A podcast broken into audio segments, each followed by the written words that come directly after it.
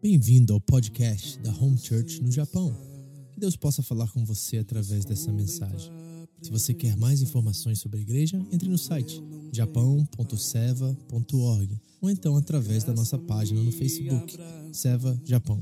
Deus abençoe você através desta mensagem, em nome de Jesus. Tua palavra me restaura e me faz crer somente em ti. Vamos estudar a palavra de Deus? Abra sua Bíblia comigo, Evangelho de João. Hoje nós vamos terminar o capítulo 16 e nós vamos ler do versículo 23 ao 33. Evangelho de João, capítulo 16, do 23 ao 33. Lembrando do nosso contexto, nós estamos provavelmente agora no caminho ao Getsemane, ao jardim, onde Jesus passará para o seu momento de maior tribulação antes da cruz.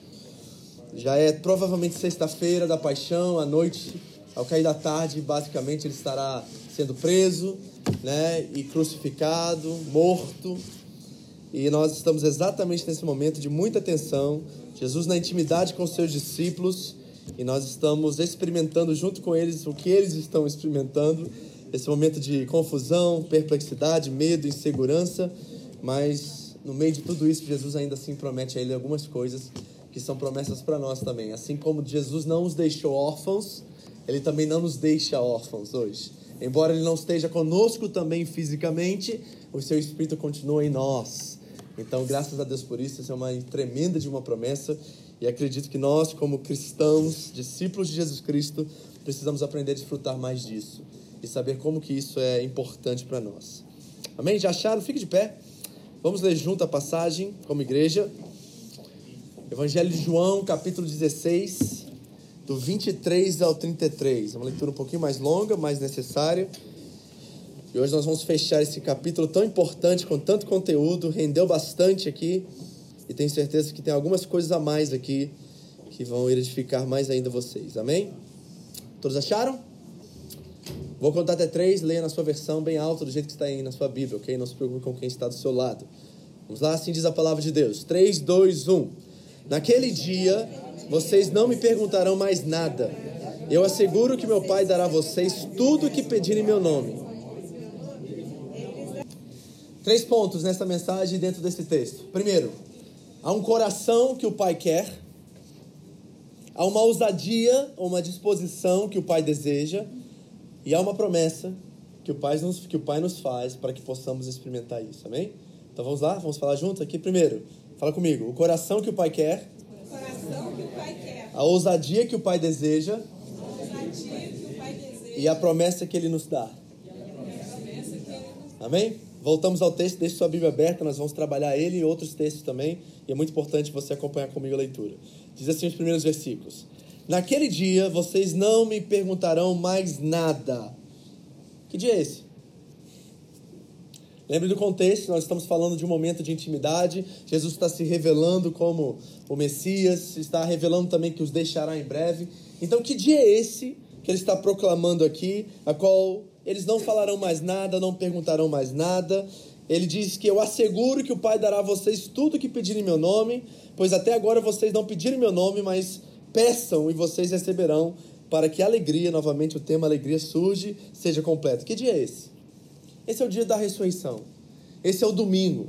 Após uma sexta-feira terrível de perplexidade, confusão, luto, porque eles estão vendo seu mestre sendo punido pelo Império Romano, pelas forças romanas, e aquele momento de, de escapar, de fugir daquela situação, eles voltam para suas casas, voltam para suas vidas, abandonam Jesus, cada um deles, e eles experimentaram uma terrível sexta-feira, um sábado desesperador. Jesus já não está mais entre eles. Eles literalmente acreditavam, todos nós acreditamos também, porque assim diz as Escrituras, que Cristo morreu. O sábado é um sábado de desespero total, falta de esperança. E nós falamos no último sermão que o oposto de alegria é exatamente isso: é falta de esperança. Este é o sábado da vida deles. Mas Jesus faz uma promessa acerca daquele dia. O domingo está chegando, o domingo da ressurreição. E não há nada que eles possam falar, dizer ou perguntar, porque isso é uma experiência. Não é um curso teológico. Eles estão vivendo naquele dia do domingo da ressurreição uma experiência viva de um homem que foi crucificado, morto, punido, né, enterrado num túmulo e de repente ele aparece diante deles e aquele momento de luto, aquele momento de dor, de sofrimento some como de forma sobrenatural. Jesus usa a analogia nos textos anteriores da, da mulher no trabalho de parto e como ela sofre, mas quando aquela criança chega ao colo dela, após sofrer por tantas horas, parece que toda aquela dor vai embora. Lembra disso na última mensagem? É exatamente isso que eles vão experimentar de agora em diante. Não é uma experiência teológica, de estudo, de ensino, de ditar algumas doutrinas. É algo real, é algo vivo. Cristo ressurreto está diante deles. Por exemplo, em João 3 nós temos a experiência de um homem chamado Nicodemos. Nicodemos era o chefe, era o líder dos fariseus, dos religiosos. E interessante que quando ele se aproxima de Jesus, ele diz assim: Mestre, eu sei que tu ensinas. Ou seja, a proposta de Nicodemos diante de Jesus naquele momento era teológica. Ele queria saber se Jesus de fato era o Messias, a qual as escrituras do Antigo Testamento anunciavam, os profetas anunciavam. Mas é interessante a fala de Jesus imediatamente. Assim que Nicodemos chega e se aproxima e diz assim: Eu sei que tu ensinas. Jesus diz assim para ele em João, capítulo 3, versículo 3: Digo a verdade, ninguém pode ver o reino de Deus se não nascer de novo. Jesus tira da esfera racional para uma esfera experimental. E não é assim na nossa conversão também? Não é uma experiência com Cristo? Embora sim precisamos ouvir o Evangelho, Ele que transforma a nossa vida e nosso coração, mas é quando nós estamos tete a tete de cara com Cristo é que nós podemos experimentar verdadeiramente uma experiência de transformação, não é isso? Nós falamos de nascimento, novo nascimento. Isso é uma experiência de dor, de luta, mas de transformação, de mudança. É isso que todos nós desejamos. Jesus diz a eles assim: ó, quando chegar esse dia, de vocês me verem face a face, depois de eu morrer, depois de eu ressuscitar, vocês verão, e essa alegria vai ser completa em vocês. Essa experiência irá transformar vocês, e vocês não farão mais perguntas a mim. Vocês não terão nada a dizer. Posso mostrar isso para vocês? Abra sua Bíblia comigo agora em João 20. Vamos pular alguns capítulos e ver a experiência agora do que Jesus está falando e profetizando aqui. Porque essa profecia se cumpre. Repare em João 20, versículos 19 a 23. Mesmo evangelho, alguns capítulos após esse. Repare o acontecimento exato daquele dia que Jesus está anunciando aqui. João 20, 19 a 23. Acharam? Acompanha comigo a leitura. Diz assim, ó. Ao cair da tarde daquele primeiro dia da semana, estando os discípulos reunidos a portas trancadas por medo dos judeus, Jesus entrou, pôs-se no meio deles e disse: Pai seja com vocês. Tendo dito isto, mostrou-lhes as mãos e o lado. Os discípulos alegraram-se quando viram o Senhor. E novamente Jesus disse: Pai seja com vocês. Assim como o Pai me enviou, eu os envio. E com isso soprou sobre eles e disse: Recebam o Espírito Santo. Se perdoarem os pecados de alguém, estarão perdoados. Mas se não os perdoarem, não estarão perdoados. Repare que a profecia se cumpriu. Agora, qual é o detalhe importante dessa, desse caso, desse, desse acontecimento aqui? Ela se cumpre literalmente, porque não é interessante que nós não temos uma fala dos discípulos aqui? Eles não corresponderam, não responderam, realmente não perguntaram nada, porque aquela experiência era tão impactante, era tão transformadora, era tão chocante, de ver Jesus ali, vivo, após experimentarem todo aquele momento de desesperança, de, de dor e sofrimento, que eles não tinham nada a dizer, mais nada a dizer dentro daquele, daquele estado de choque. É isso que acontece, gente, quando a gente tem uma experiência com Jesus, sabe? Quando nós verdadeiramente, eu não gosto nem de usar a palavra, mas vou usar, nos convertemos. Nós somos convencidos do pecado, nós somos convencidos da justiça, que Cristo morreu por nós e pelos nossos pecados, nós somos convencidos de que o príncipe desse mundo está condenado e que há uma vida eterna esperando por nós. É uma experiência não é uma fala, não é uma doutrina, não é uma regra, é uma experiência com alguém vivo, algo profundo dentro de nós que nós não conseguimos nem explicar. Acontece. Eu espero que tenha sido a sua experiência, porque por mais que eu ouvi meu pastor pregar quando eu me converti, que eu mais ouvi meu líder de célula falar, não foi essa experiência de ouvir nesse sentido que me transformou. Foi quando eu me deparei com o Cristo ressurreto. Foi quando eu realmente tive um encontro com Jesus. E essa experiência mudou minha vida. Há um Vitor antes daquele dia, do dia 21 de setembro de 2001, eu lembro da data, da hora e do momento. 21 de setembro de 2001, há um Vitor que morreu ali, foi sepultado ali, e há um Cristo que e um Vitor que renasceu. Nasceu de novo, uma experiência nova, viva, verdadeira. Sabe o que acontece quando isso acontece?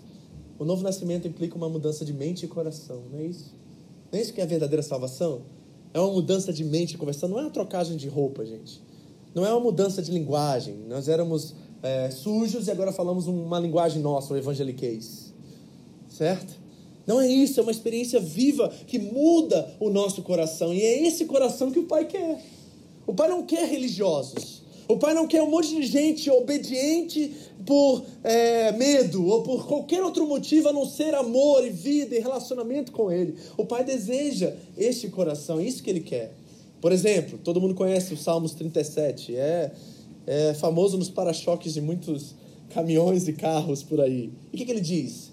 Deleita-te no Senhor e Ele realizará os desejos do teu coração. Mas repare que tem um porém, né? Você precisa se deleitar. E deleitar é assumir um novo coração, uma nova postura, é um novo nascimento. O texto continua no versículo 5: Entregue o seu caminho ao Senhor, confia nele e ele fará. E ele agirá. E ele fará, tudo fará. Está vendo que é uma entrega de caminho, uma entrega de senhorio? Isso é necessário porque esse é o coração que o Pai deseja. O que os discípulos experimentam naquele domingo, naquele dia, é tão extraordinário que eles não têm mais nada a dizer, eles não têm perguntas a fazer. E aí, dentro desse contexto, dentro desse novo coração, Jesus afirma e dá uma promessa a eles: Agora eu tenho algo a dizer a vocês: tudo que vocês pedirem, o Pai lhes dará. Ou seja, nós podemos pedir qualquer coisa que Deus vai nos dar, você sabe que a resposta é não.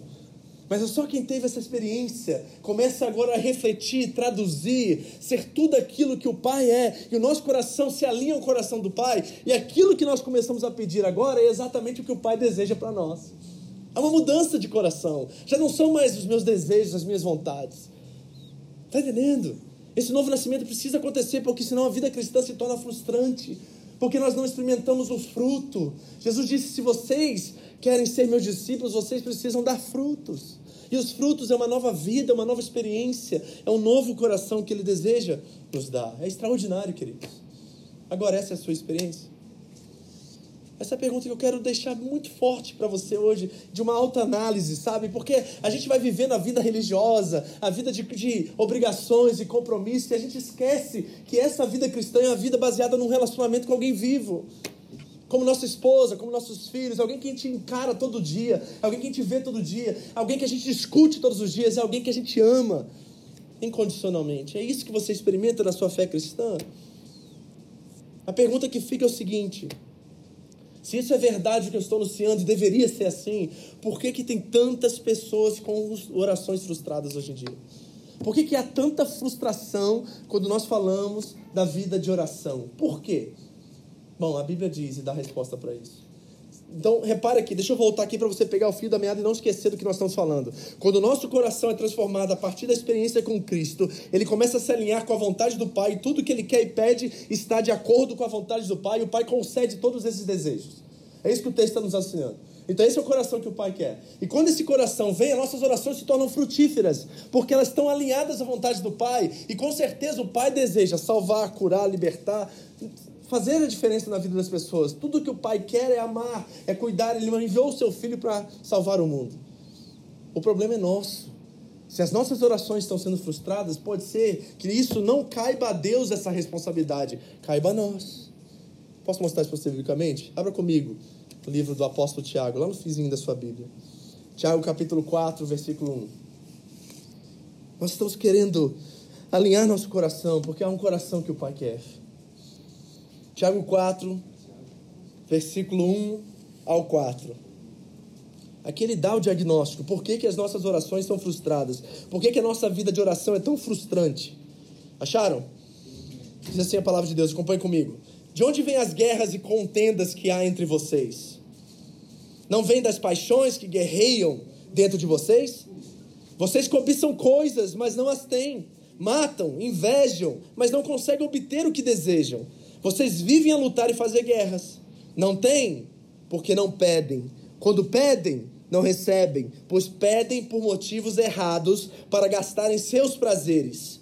Adúlteros, vocês não sabem que a amizade com o mundo é inimizade com Deus? Quem quer ser amigo do mundo faz-se inimigo de Deus. Então o problema está em nós. É o nosso coração que está mal alinhado. O nosso coração não está, sabe, em co correspondência com o Pai, não está ligado em sintonia com o coração do Pai. E aí nós vivemos vida de oração frustrantes.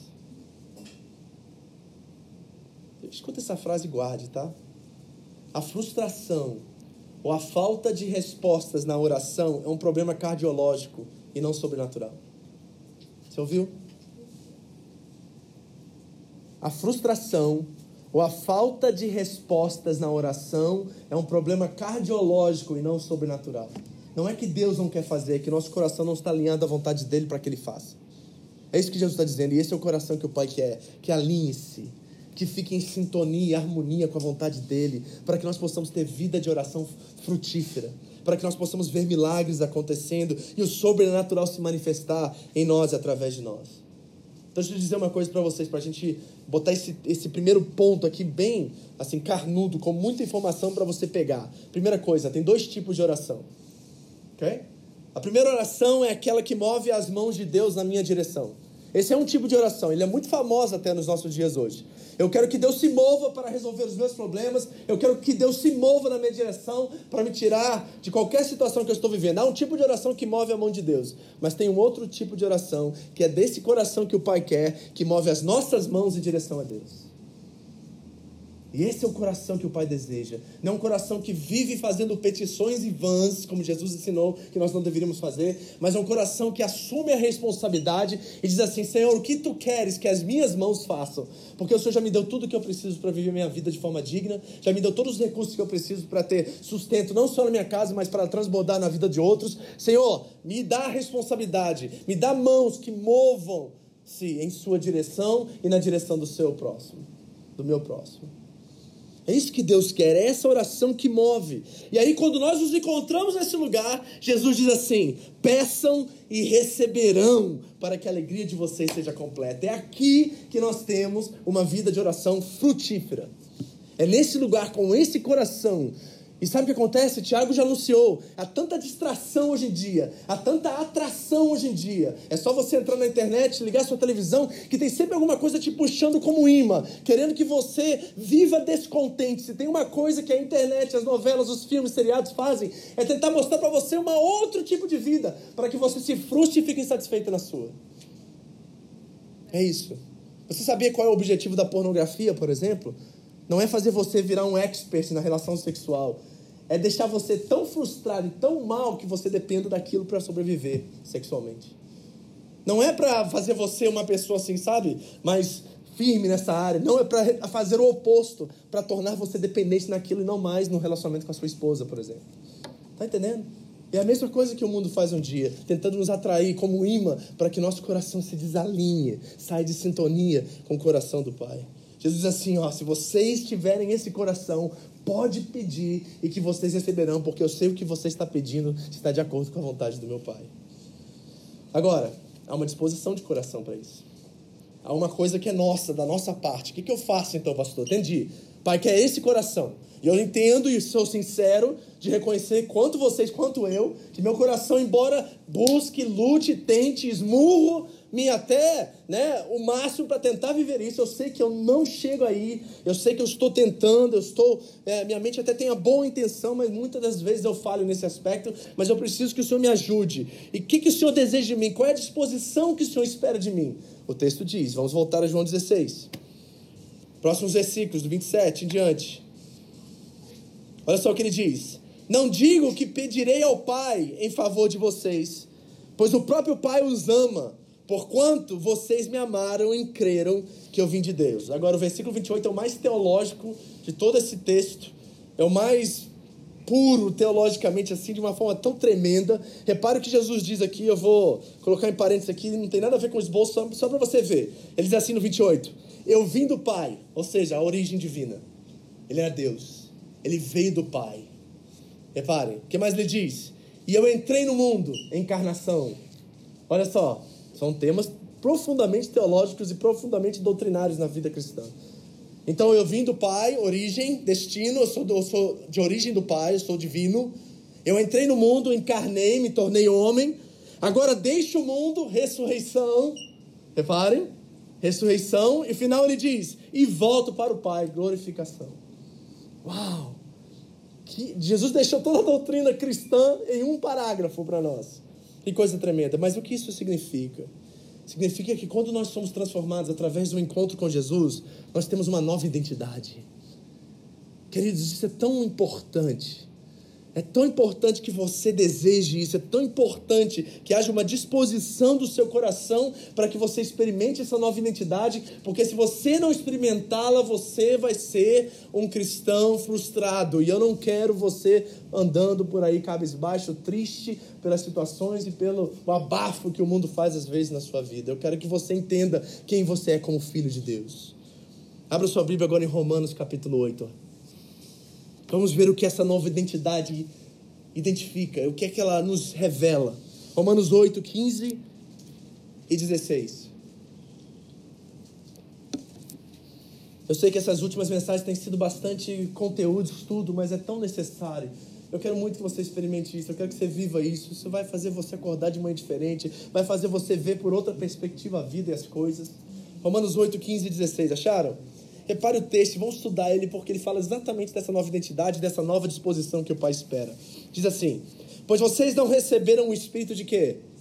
De escravidão, ou que escravize, para novamente viverem em temor. Mas receberam o espírito que os torna o quê? Filhos. Por quê? Por adoção, diz o texto. Por meio do qual clamamos? Aba, Pai, Paizinho. Aba o próprio Espírito testemunha ao nosso espírito que somos filhos de Deus. Você tem essa leitura?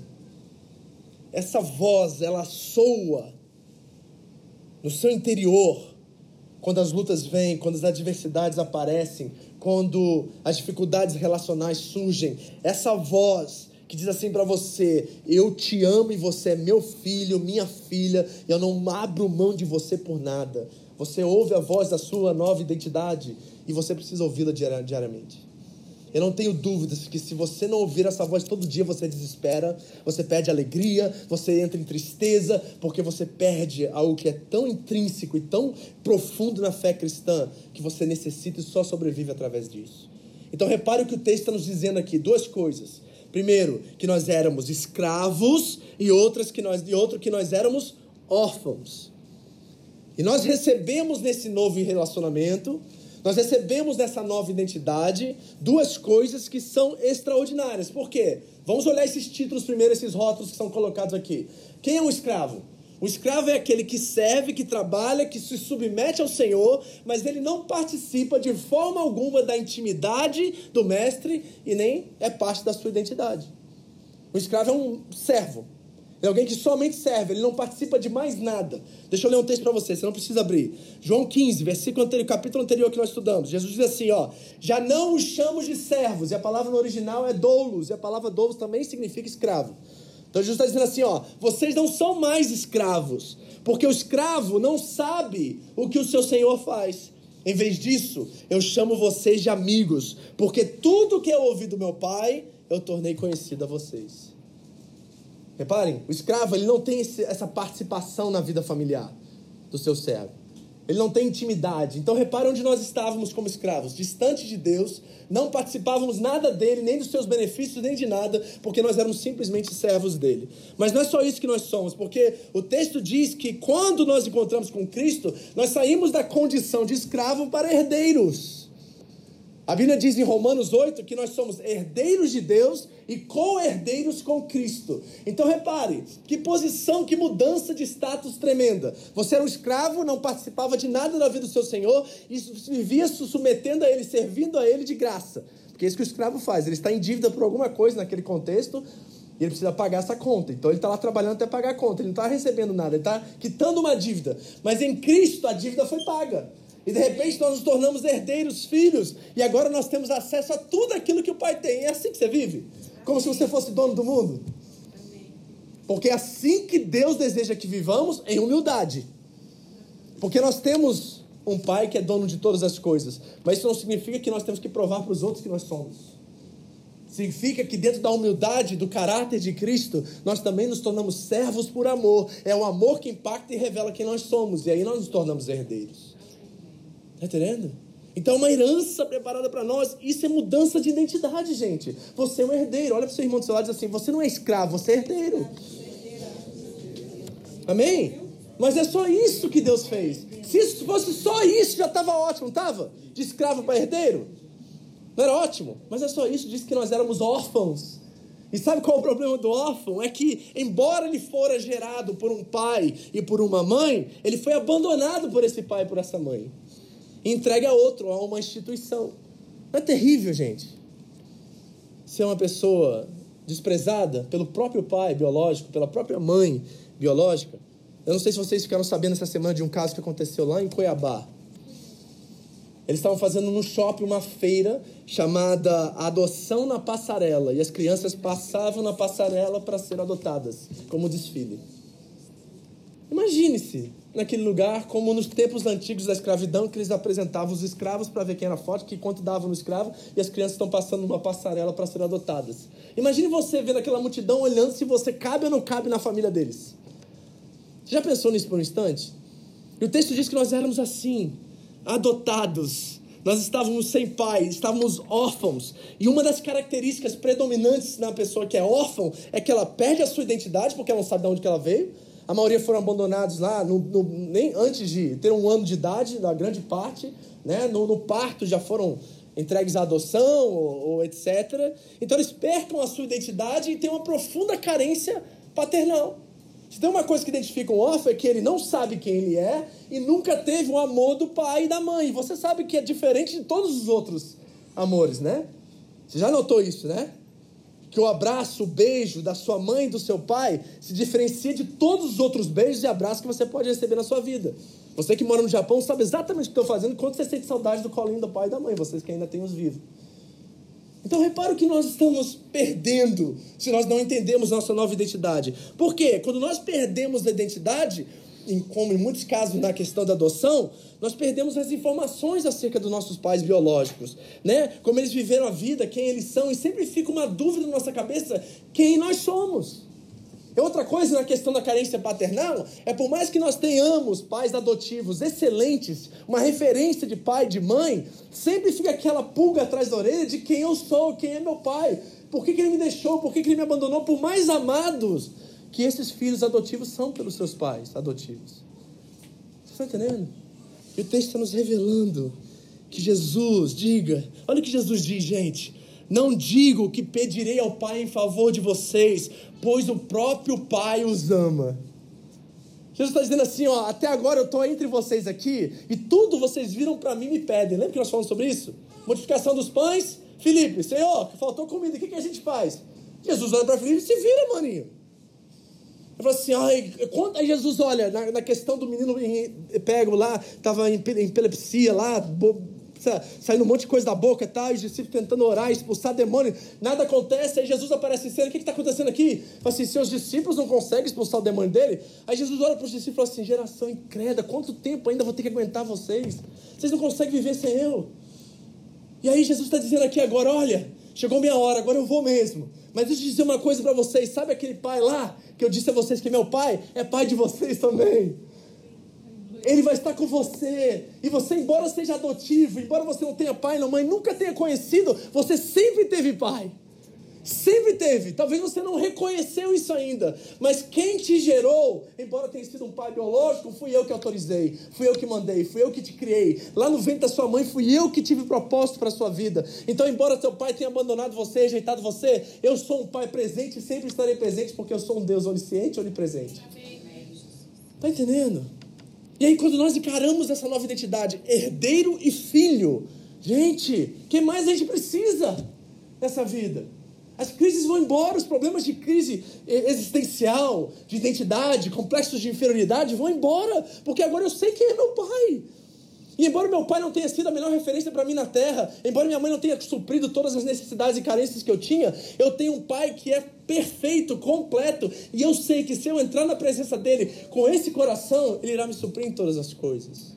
Eu não tenho dúvida disso, que embora eu tenha sido adotado, eu tenho pai. E sabe o que isso nos dá? Nos dá acesso direto a Ele. É isso que Jesus está dizendo. Olha, vocês agora, eu vou, mas vocês não precisam mais de intermediários. Vocês não precisam de alguém que faça a ponte entre eu e vocês. Eu sou a ponte. E vocês podem orar em meu nome e vocês terão acesso direto a Ele. Gente, que maravilha! Não é bom a gente saber que a gente não precisa de um papa, de um pastor, não precisa de um confessionário, não precisa de nada disso, que nós podemos adentrar os céus, a presença do Rei, do nosso Pai, a hora que nós quisermos. Ninguém na terra tem isso, é só nós, filhos de Deus, que temos acesso a esse Pai de amor, queridos. Deixa eu mostrar isso para vocês na Bíblia. Abra comigo em Hebreus agora, capítulo 4. Pelo amor de Deus, pegue isso hoje. Hebreus capítulo 4. O Espírito Santo está aqui, amém? Amém. Eu sei que Ele está falando com você.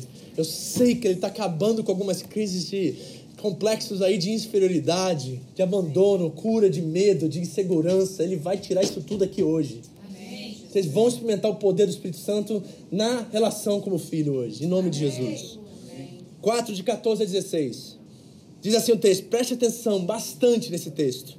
Portanto, visto que temos um grande sumo sacerdote que adentrou os céus, Jesus, o Filho de Deus, apeguemo-nos com toda a firmeza à fé que professamos, pois não temos um sumo sacerdote que não possa compadecer das nossas fraquezas, mas sim alguém que, como nós, passou por todo tipo de tentação, porém sem pecado.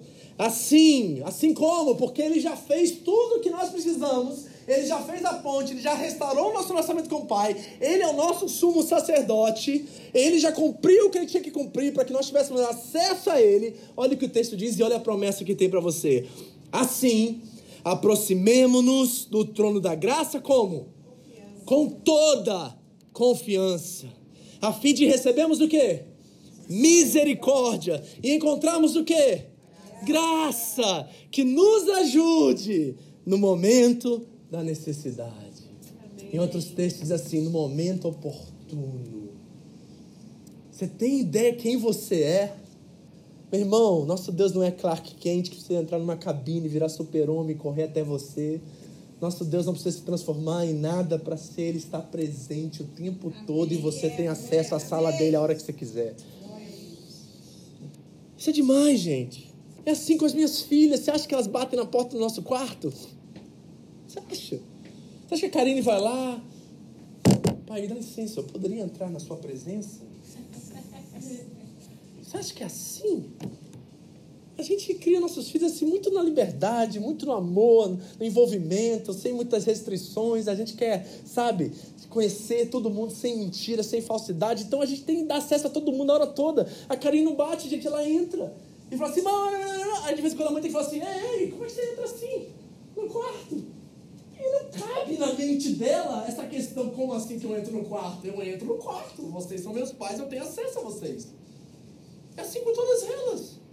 Entendeu? A não ser que eu tranque a porta, elas vão entrar, gente.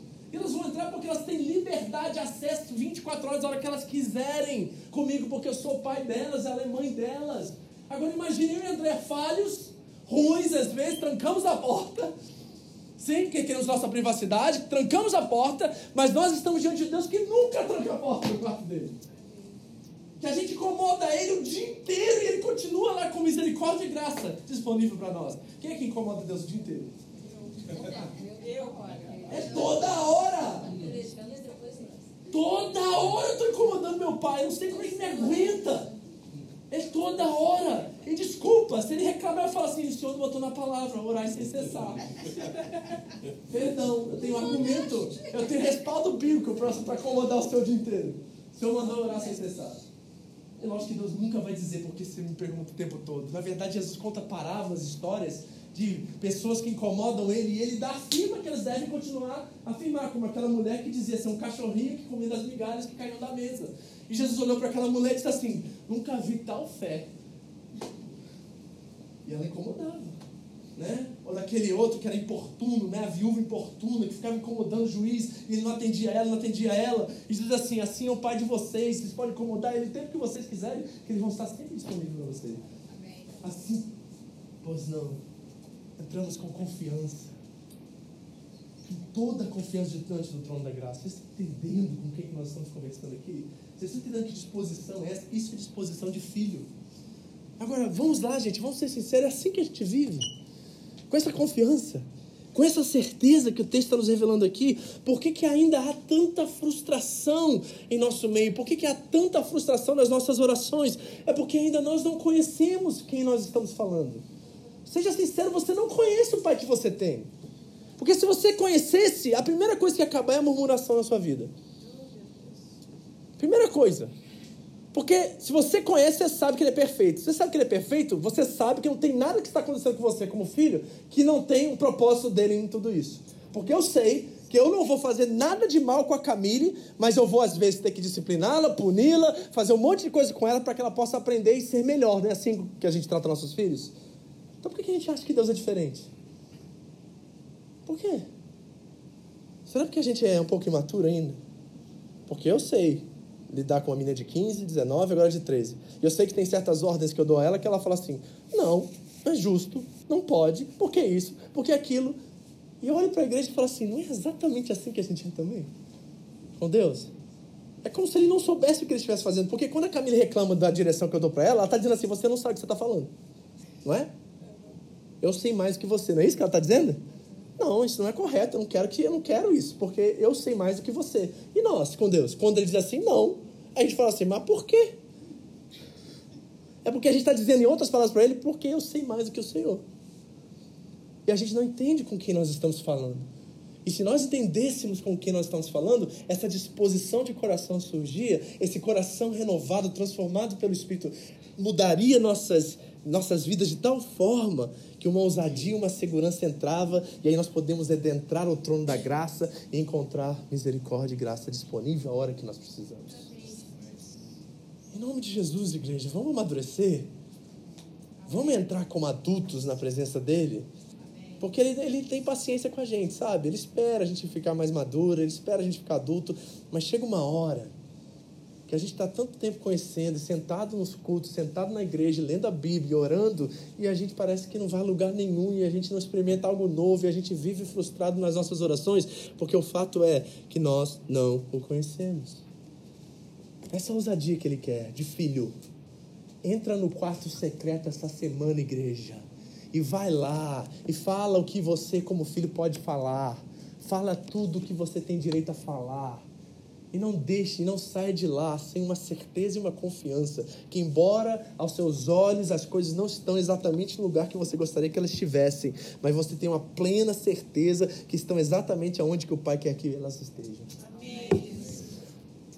Estão entendendo? Isso muda a nossa vida, gente. Isso desencana a gente de tanta coisa. Não, a gente vive pobre, vive rico, vive miserável, vive em abundância, a gente não tem crise mais nessas coisas, porque a gente tem a certeza que somos herdeiros e somos filhos. Acabou. Acabou a nossa crise existencial. E sabe o que é melhor? Eu poderia terminar um sermão aqui, a gente ir para casa e falar assim: glória a Deus, maravilha, pastor, agora eu sei que eu sou filho herdeiro. Mas Jesus não acaba aqui o sermão. Ele dá mais uma coisa ainda para gente. Aí eu olho para Jesus, você tá, sabe, parece vó sabe? Porque mãe disciplina e cuida, vó estraga. no bom sentido, né, Terezinha? Mas assim, sabe aquela mãe que nunca dá chocolate pro filho? Aí chega na casa da avó, aí sempre tem um chocolatinho lá. Estraga pro bem. É, viu? Criança adquire carinho por causa da avó, não por causa das mães, entendeu? A gente gosta de abençoar, a gente gosta de dar. A avó é assim. Eu espero que eu seja um, um avô generoso. Certo? E às vezes Deus é assim, é meio avô. Porque ele poderia parar aqui e falar assim: ó, vocês são herdeiros, são filhos, vai embora, agora viva isso. Mas ele diz algo no texto, a promessa que ele nos faz chegar lá, esse coração, essa disposição. 32, 33. Eu disse essas coisas para que em mim vocês tenham paz. Os últimos dois, o último, o último dois, eu não tenho o um número aqui. João 16. 32, 33, eu creio. É isso? Acharam? Vamos lá de novo. Então vai, eu espero. Perdão. Repare que tem promessas lindas aqui. Eu disse essas coisas Fala, fala, por favor. Às vezes a gente é órfão, tendo pai e mãe. É isso mesmo. Às vezes eles estão lá, mas eles não estão como deveriam ser. Exatamente. Você não precisa, tá- não precisa ter pai. Às vezes você tem pai, mas não tem pai. E essa realidade é muito pertinente aqui nessa nação, né? Especialmente entre os descendentes, né? É muito pertinente, porque provavelmente tem pessoas aqui entre nós hoje que não foram, embora tenham pai e mãe, não tiveram pai e mãe presentes. Eram órfãos, né? Verdade. Eu disse essas coisas para que em mim vocês tenham paz. Neste mundo vocês terão o quê? Aflições. Contudo, tenham ânimo. Eu venci o mundo. Qual é a promessa? Tempo ano. Eu venci o mundo, vencerei. Não. Qual é a promessa? Tenhais paz. Aonde? Onde que está a paz? Porque a gente tem uma noção de paz muito secular, embora sejamos crentes, certo? A nossa noção de paz é tranquilidade, é zen. Entendeu?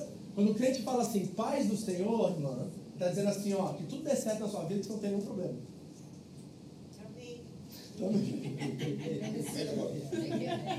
Seja o quanto ingênuo você queira ser. Porque não é isso. Ninguém ninguém está sempre de boa. Porque a gente pensa que paz é zen. Certo? Mas não é isso que paz é. Biblicamente, a palavra eirene no grego original, quando eu falo de grego, vocês pensam assim, nossa, pastor, estudar as línguas originais, né? Não, eu tenho um aplicativo, tenho uma ferramenta muito boa. Que me ajuda muito a entender isso. Eu estudo bastante isso para me entender no original, para poder trazer conteúdo para vocês, tá? Não sou bom em grego nem hebraico, não, nunca estudei isso. Tá? Mas eu tenho onde recorrer nisso. A palavra eirene explica. Entenda a definição dela porque ela é tremenda. Olha o que ela significa de acordo com o Strongs, que é um dos maiores é, aplicativos assim dessa questão de grego original, ok? Diz assim, ó. Irene é o estado tranquilo de uma alma assegurada da sua salvação através de Cristo e, portanto, não temendo nada de Deus e contente com a sua sorte terrena de qualquer espécie que seja. Como chama a palavra? Irene? Eirene. Ei. E-I-R-E-N-E. Isso é no grego, tá? Eirene. Eirene. Você ouviu ou quer ouvir de novo? Repare. O estado tranquilo de uma alma é interior, não é exterior. Reparou? Não tem nada a ver com circunstâncias, não tem nada a ver com adversidades e nem a espécie, como diz aqui, que seja da sua vida atualmente. É um estado de alma assegurada da salvação. O que é uma pessoa assegurada da sua salvação? É uma que já sabe que é filho. Resolvida. Quantos crentes resolvidos você conhece hoje? Vamos ser sérios. Hã? Gente assim, ó. Problema, pastor. Tô com problema, mas Deus está no meio. Eu vou aprender com isso, vai dar tudo certo. Eu sei que no final, embora eu sofra, eu posso até morrer, mas é melhor estar com Cristo, porque viver é Cristo, morrer é lucro. Quem? Você já ouviu dizer isso? No meu escritório eu recebo ligações assim: Ai meu Deus, não aguento mais. Eu não aguento esse homem, não aguento essa mulher. Pastor, ore por mim, porque eu estou aguentando isso. Eu ouvi o pastor Zé Machado, ele é tremendo. Ele disse que as pessoas pararam de chamar ele para ir orar no hospital. Porque ele chegava no hospital e dizia assim: Ei, irmão, tá pronto para morrer? Já tá certo? Acertou sua vida com Deus? Pecados estão em dia? Vai você parte algumas horas. Pararam de chamar ele. É lógico que ele orava depois, pedia cura, fazia tudo. Mas tá vendo a noção? É mais ou menos o que aconteceu com aqueles quatro irmãos que desceram do teto, né? Aquele aleijado. Lembra disso? Desceram, qual é a pergunta que todo mundo quer ouvir de Jesus? Cura ele, Jesus. Jesus olha para eles assim, irmão, seus pecados estão perdoados. Todo mundo entrou em crise naquela hora. Que pecado perdoado, que ele falou assim, Jesus fala assim, ó, e Jesus lendo o coração de todos e vendo que eles não estavam satisfeitos, porque eles não queriam aquilo, que era muito maior do que levantar e andar. Olha a nossa maturidade, olha que nós estamos hoje.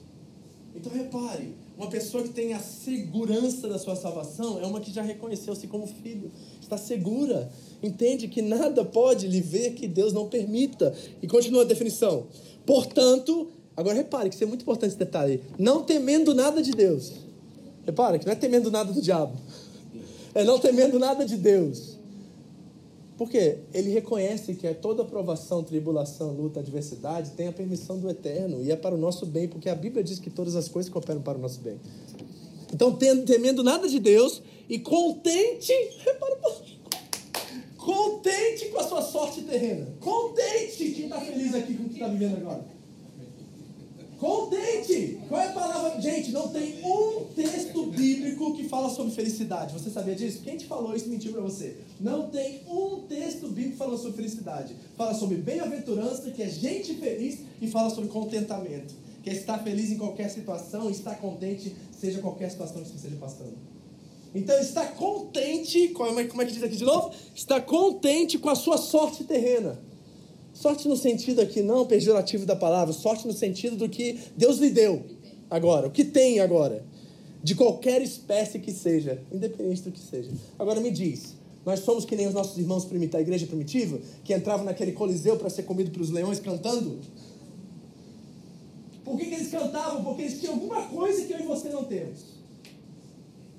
Por que, que Paulo Estilas canta? Presos, aprisionados, doentes, depois de tomar um pau, dentro de uma cadeia. Eles vão cantar sinos de madrugada. Por quê? Eles têm alguma coisa que foi prometida a eles e também a nós que nós ainda não estamos usufruindo disso. Porque Jesus diz assim: ó, se vocês pedem, receberão para que a alegria de vocês seja completa. Alguma coisa Ele está nos dando aqui e nós não estamos recebendo. Então repare que Irene paz é algo muito maior do que tranquilidade, é um estado de ser é um estado de ser. A questão é você experimenta isso hoje. Deixa eu dizer aqui o diagnóstico. Por que não? Porque você está focado demais nas aflições. Todo mundo conhece esse texto. Né? Decorou. João 16, 33, pastor. Eu pergunto: o que está dizendo lá? No mundo tereis aflições. Não começa assim. O texto não começa assim. Eu disse essas coisas, todas as lutas que ele falou que iria passar, para que em mim vocês tenham paz. Jesus não nos deixou sem recursos para enfrentar as, as aflições. Não começa aí o texto, começa dizendo que ele nos deixará uma paz e essa paz tem um lugar geográfico específico. Porque não é uma coisa que você pode adquirir lá fora. Não é uma coisa que você pode adquirir através de um bom, uma tranquilidade na vida, um bom momento que você está vivendo. Não é isso que ele está falando. Ele vai dizer claramente que ela tem um lugar. A paz está aonde? Em mim. Reparou? Lê de novo 32. Eu disse essas coisas para aonde? Para que em mim, é em mim. E sabe o que é interessante? Porque eu também fui estudar um pouquinho do original nisso. É que quando Jesus diz assim, ó, neste mundo vocês terão aflições, aí diz lá, contudo, tenham ânimo. A palavra tenham, tarseo no grego, significa carregar. Então, mais ou menos assim, ó, eu disse essas coisas para que vocês tenham em mim a paz que vocês precisam. Mas não, eu vou ser realista com vocês. No mundo vocês vão ter muitas aflições, mas carreguem eu contigo. Carregue o ânimo, porque quem é o nosso ânimo, gente? Vamos ser sinceros. Quem é a nossa paz? Quem é o nosso ânimo? É Ele. Então ele diz assim, ó, carreguem eu com vocês, aonde vocês forem. E se vocês me carregarem aonde vocês forem, a identidade de vocês vai fluir, porque eu estou em vocês, e vocês terão minha alegria. Independente das circunstâncias da sua vida pá! Muda a nossa forma de encarar a vida, encarar o mundo, encarar as situações que nós estamos vivendo agora.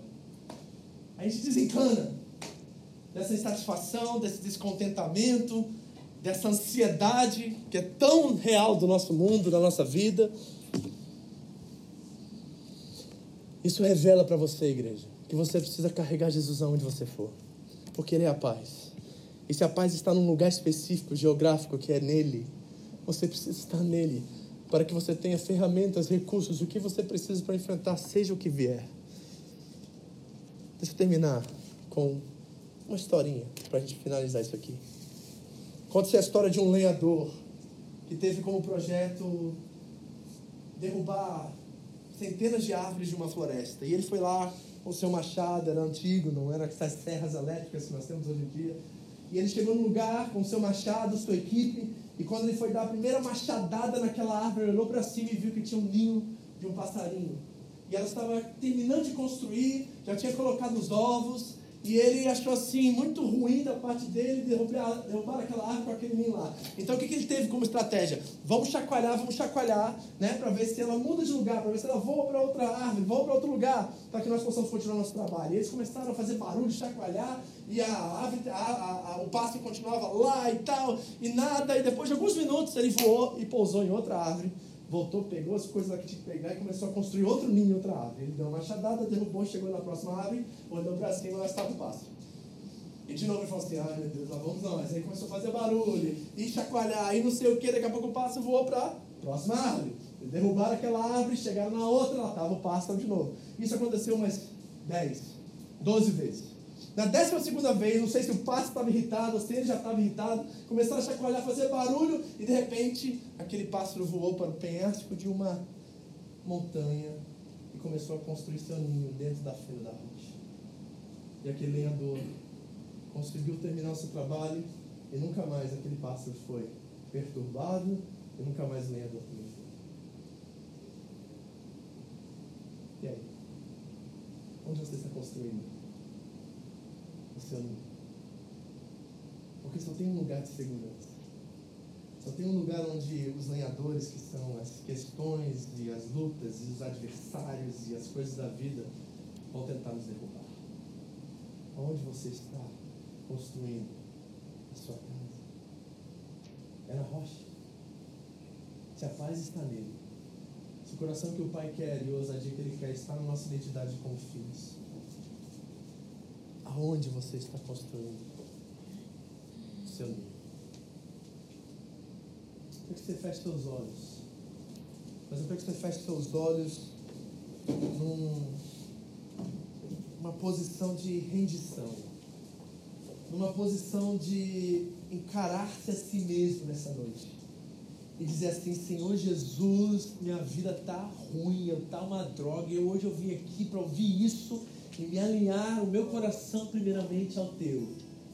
Senhor, eu me arrependo dos meus pecados, eu me arrependo da minha soberba, eu me arrependo do meu orgulho, eu me arrependo da minha falta de submissão à tua vontade, ao teu senhorio, à tua vida. Senhor, eu me arrependo porque eu estou vivendo para mim mesmo, da minha forma, do meu jeito, e eu até parei de consultar o Senhor em muitas decisões que eu tomei, mas hoje eu vim aqui ouvir isso, Deus. Eu sei que foi o Senhor que falou, o teu Espírito está entre nós, em nós, através da vida do pastor. Não foi ele, foi o Senhor que falou comigo, e hoje eu quero voltar a alinhar meu coração ao teu, porque esse é o coração que tu queres. Primeira coisa, igreja, se arrependa. Se arrependa do seu egoísmo. Se arrependa do seu individualismo. Se arrependa da sua rebeldia. Se arrependa da sua condição de imposição, de oposição a Deus. De fazer coisas do seu jeito, da sua forma, da sua maneira. E nem pesquisar, pensar, nem perguntar a Ele o que Ele pensa. Eu sei, Senhor a tua palavra diz, Senhor, que nós cremos com nossa mente e cremos em nosso coração e a nossa boca confessar que nós seremos teus filhos, Deus. Porque o que crê, crê para a salvação e o que fala, fala, Deus. Porque sabe que não tem outro lugar para correr. Senhor, nós estamos entre as árvores agora e nós estamos voando mais perto da rocha, da montanha ali, Deus, sabe? Naquele penhasco ali. Eu quero cada árvore que eu estou pulando agora na minha vida, eu estou vendo as árvores que eu pulei. E agora eu quero terminar lá na rocha, Senhor. Me leva para lá. Chacoalha a minha árvore, Deus, agora. Chacoalha, chacoalha. E Senhor, quando eu chegar lá, me dá essa ousadia que o pastor falou de filho, de herdeiro. Embora eu era adotado, Deus, embora eu era escravo, eu me tornei herdeiro e filho. Me dá essa ousadia de entrar na tua presença e com toda a confiança me derramar e me entregar e dizer que tu é meu pai e que Senhor cuida de mim, que eu posso me frustrar lá, eu posso me decepcionar lá, eu posso falar o que eu quero lá, que o Senhor sempre conhece o meu coração e sabe quem eu sou. Teu filho, tua filhinha, Deus, ali, ali naquele quarto sou eu e tu. Senhor, essa ousadia de filho. E Pai, para mim vencer tudo isso, eu quero a tua paz. Está em ti, Senhor está num lugar específico, eu quero te carregar aonde eu for. Senhor, eu quero te carregar no trabalho, eu quero te carregar para o seio familiar, eu quero te carregar para a igreja, eu quero te carregar nos meus passeios, eu quero te carregar, Jesus. porque está em ti a paz, Senhor. Eu quero que tu vás comigo, Deus. Oh, Deus. Que essa promessa se manifeste em mim hoje. E que essa segurança da alma, Deus, da salvação, sabe, da verdade que eu sou filho, me dê força, Deus, para suportar, para reconhecer que tu, tá em, tu estás em todos os meus caminhos. E não há nada que acontece sem a sua permissão. Jesus, aqui estão teus filhos, a tua igreja. Tem gente aqui com medo, tem gente aqui insegura, tem gente aqui que reconheceu que estava andando a sós, estava andando de acordo com a sua vontade. Hoje Senhor veio aqui, nessa noite, para nos dizer algumas verdades acerca de nós mesmos. Nós queremos reconhecer que tu sabes mais do que cada um de nós. Eu quero esse coração, Deus. Eu quero essa igreja com esse coração. Nós passamos por tantas lutas, tantos homens nos machucaram, tantas pessoas nos feriram, tantas situações aconteceram. Mas o Senhor nos trouxe agora, Deus. Tu volta no centro da tua palavra, da tua verdade, uma igreja bíblica, uma igreja que ama o Senhor e a tua palavra. E nós queremos experimentar a plenitude dessa nova experiência. Não quero mais ficar com medo. Eu não quero mais desconfiar, Deus. Eu quero crer que o Senhor é meu Pai, o Senhor me colocou aqui, que o Senhor me ama, Deus. E eu vou enfrentar, eu vou suportar. Eu sei em quem eu tenho crido. Eu sei que Ele é fiel. Eu sei. Senhor, quebra todo medo insegurança. Desconfiança entre nós. Para que possamos ser uma igreja viva. Carrega Cristo aqui para dentro também. E sabe que está na feira da rocha. E sabe que está guardada em Ti, Senhor. E sabe que tem a Tua paz como recurso para superar qualquer dificuldade.